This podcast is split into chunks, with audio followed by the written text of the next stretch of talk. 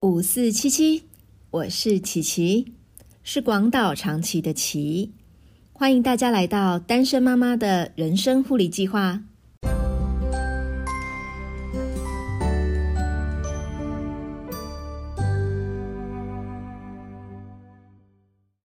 Hello，大家好，好久没有更新了。自从五月份的疫情破万例开始，我就要配合小孩他们停停复停停的线上课程状况，在家里工作，在家里煮饭给他们吃，然后协助他们维持线上上课的效率还有专注度，自己还要忙这个四到六月份的考核的进度，其实算是蛮忙，而且也蛮茫然的。这样的生活对我而言并不算是稳定，而且。呃，还找不到它的规律性，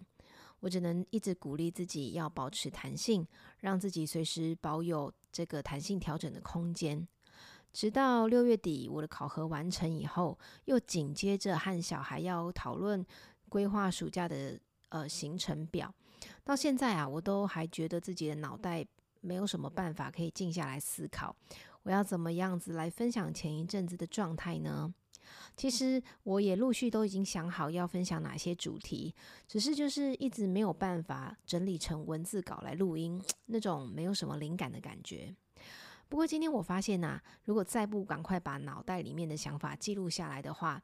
接下来啊一定会累积越来越多，然后最后呢可能就会选择完全的放弃，然后直接跳过。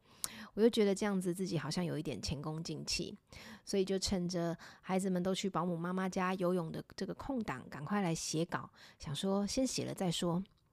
不过啊，我也在思考这些事情的过程当中，再一次的感叹自己要一个人啊分饰多角，当一个多功能事务机的这样子的一个过程，真的是好不容易啊。这集呢，我就先来分享。儿子自从这个考试智智慧王那一次突破数学成绩以后的状态，他在第一次段考数学大突破，才隔一个礼拜左右吧，他的右手就因为打球骨折，所以呢，他就没有办法用右手写字，也没有办法练习写数学题，大家都记得吗？所以我很担心他好不容易建立起来的成功经验，就变得只剩昙花一现。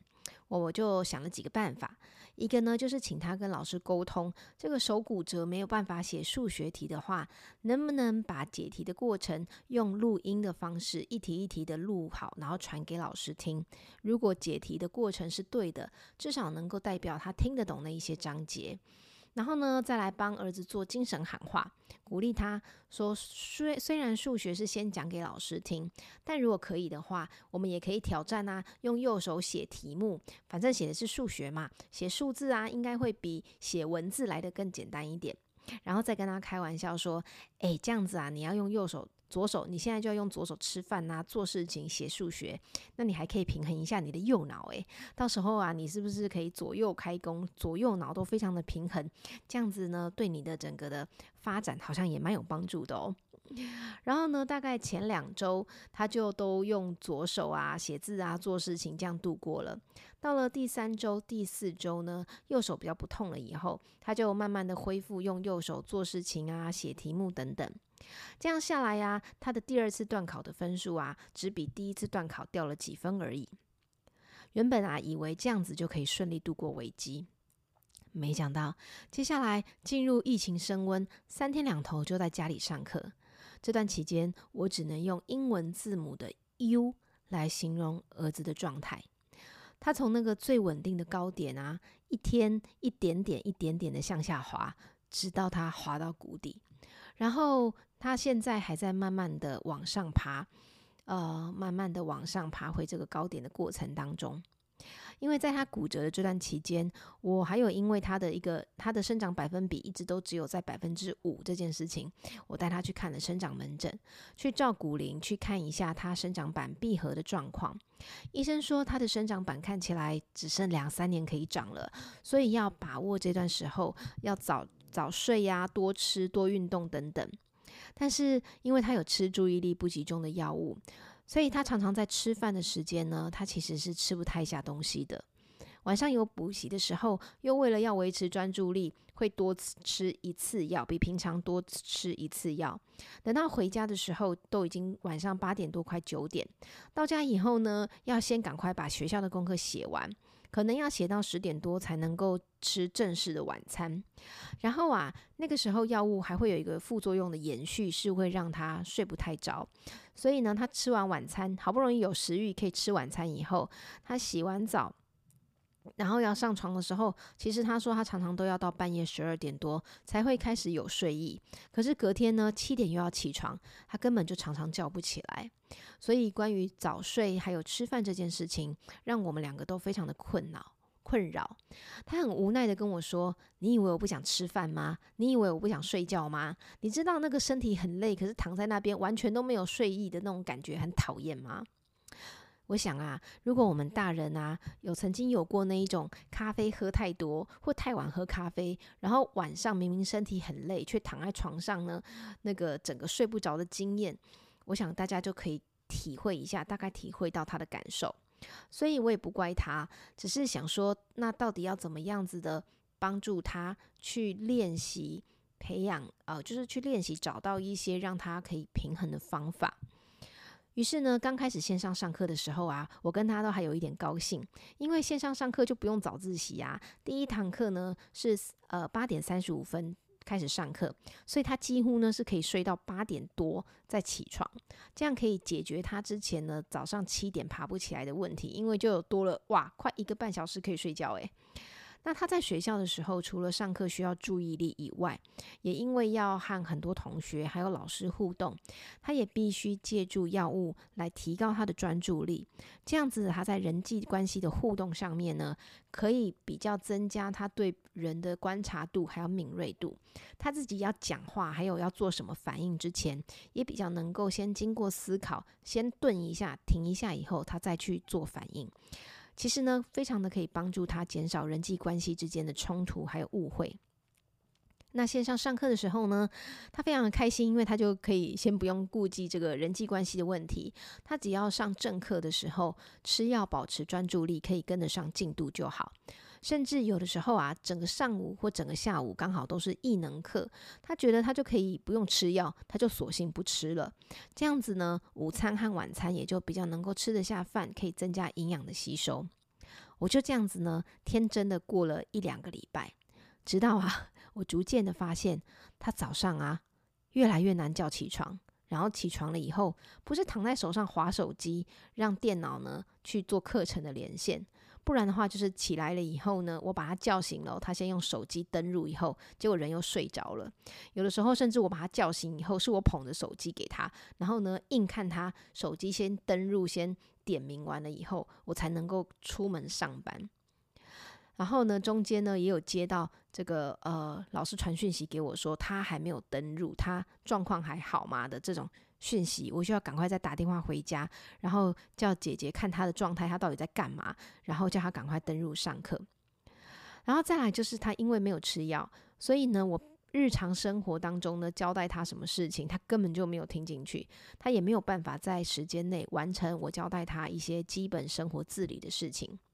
更不用说会每天呢完成稳定的完成当天的功课，只要啊每天多讲个几句，多提醒他几句，他就会不耐烦，摔门啊、锁门啊、回嘴啊，样样都来，变得我就必须在没有约客户的时间呢，一定要赶回家，待在家里呢盯着他。可是我在家也没办法工作，因为呢，我要处理他没洗的碗，要按照他的行程时间表去盯他下一步该做什么，然后他是不是已经开始准备，然后要收拾他乱丢的衣服啊，还有他那一些不收的、没有收的那些食食物的垃圾，然后还要赶他去睡觉，然后呢，要每天要问问候他功课写了没有。那我们每天呢，都为了这个起床睡觉。吃饭、整理家务、写功课的事情，反复的在大小声。他的状态呢，就这样一路的，嗯，就滑到了底端。他唯一还愿意努力的，就是他还愿意在呃补习的时候去实体的补习班上课，就没有在家里线上补习。他就是还愿意在那个时候去给老师，让老师盯他一下。直到五月底的时候呢。呃这一届的国中会考成绩出来的时候，我有几个客户还有朋友家的小孩，因为都是这一届的考生，会和我分享他们家小孩的考试成绩。那我就会在他们和他们聊天天的过程当中，顺便了解一下会考的状态状况，因为明年就换我们家姐姐要考试了，我得要赶快进入状况才行。然后有一个朋友就跟我说，他儿子呢读一所公立的高职，那那一所高职的学校呢很很棒哦，他的他是免学费的。然后呢，他还给我拍他的那个缴费单给我，我每个学期只要缴学杂费四千多块就好，学费是零。我看了一下呢，那一所高职热门的科系，就发现哇，这个分数哦，这个分数跟呃其他几所还不错的公立高中的分数其实是差不多的耶。然后我就把这个资讯呢，就跟他的资源班的个案管理老师去分享。所以啊，儿子资源班的这个个案管理老师就跟我说：“对呀，以他现在的成绩啊，如果要被推出去这样子的一个高职，其实是不太可能的事情。”那那几天我就非常的积极的在研究会考的规则啊，学校分发的方式啊，然后还有。呃，各个学校的这些分数的预测，然后希望可以先找到一个，我先有一个大概的一个概念。接下来姐姐升国三了以后，才有办法透过她的模拟考什么的，大概了解一下她的实力在哪边。然后，所以我想要陪姐姐帮明年的会考找一个目标。然后就在我和姐姐在热烈的讨论这个会考的目标的这个某一天呢，儿子突然补习特别早回家。然后呢，我看他那个样子就有点惊讶，我就跟他说，我就觉得你今天会早点回家吧，叫你晚上 不要剂量，晚上的那个药剂量不要吃这么多。然后我就问他说，你药效退了没？他就说他药效还没有退。那我就想说，这样应该就可以好好的跟他讲讲话，讨论一下最近他生活还有上课的状况。然后也透过因为在跟姐姐讨论的这样子的一个时间，也可以让他参与我们的讨论，然后预先呢。让他看着姐姐的这个呃状况，然后给他一些他以后升学方向的心理准备。我就告诉他说，我朋友儿子啊读的那一间公立高职不用学费，然后只要学杂费就好。那我很需要他们都可以读公立的学校来减轻我们经济的负担。但是啊，以姐姐的成绩呀，要考上不错的公立高中，她都没把握了。所以啊，我就跟她说，你呀。这个不上紧发条真的不行，所以那一天我和儿子我们大概深谈了一个小时吧。我们聊到说他不能只有重视数学，然后虽然数学现在是一个我们实验过只要努力就可以看到成绩的科目，但我们接下来呢还需要提高他的国文的呃分数的状态，然后英文呢也是一科非常需要和数学努力的科目。因为我原本想说只要数学拉上来，国文成绩不要太差。就好，英文直接放弃。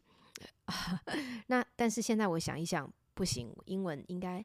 还是要有一个努力的一个方向，就是能提高几分算几分。所以呢，我就告诉儿子说，其实导师有告诉我说，觉得他的备科呢，只要有背，基本分就一定没有问题。那他自己就跟我说，对啊，他要克服的是他自己哈会看心情读书，还有看心情做事情的这个问题。所以那一天呢，我们在那个一个小时的深谈里面，我们就好像抢到那个补血的宝物一样。不但呢把学业的事情讨论完，我还顺势呢把家里的开销呃念一次给他听，让他知道呢我们目前的收入还有支出的状况，希望他可以珍惜现在我们所我所努力提供给他的资源有哪一些。那我也跟他分享说，两年前我们还没有自己搬出来住的时候。呃，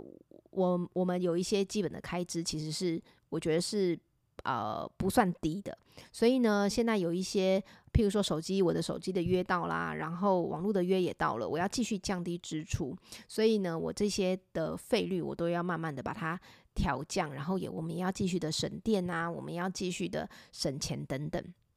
聊完以后啊，我们都很满血复活的，觉得嗯。好像未来突然充满了希望，我们要希望明天赶快来，要赶快开始新的一天。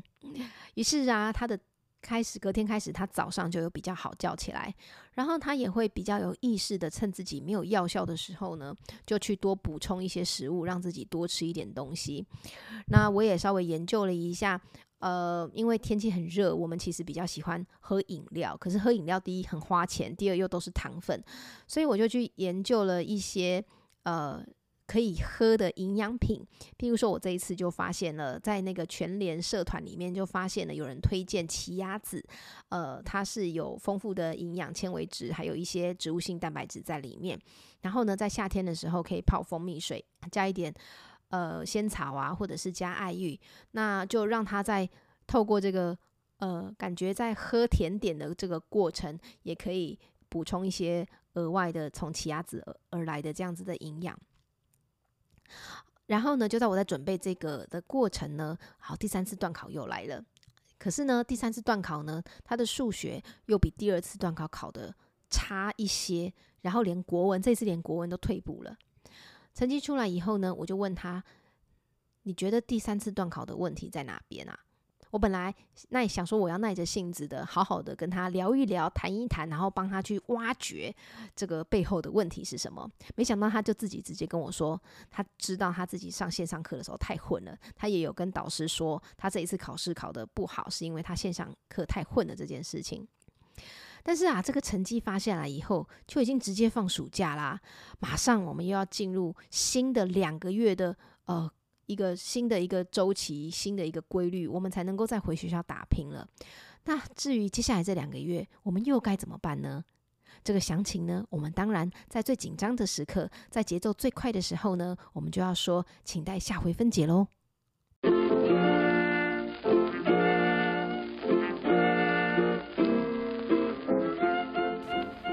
单身妈妈的人生护理计划会尽量在每周二晚上十点更新。陪你共度睡觉之前宝贵的喘息时光，别忘了打开通知，才不会错过更新的时间哦。你也可以追踪单身妈妈的人生护理计划粉砖，我会不定期的更新资讯。你也可以透过粉砖给我一些你的回馈，还有要和我分享的事情。我们下次再见。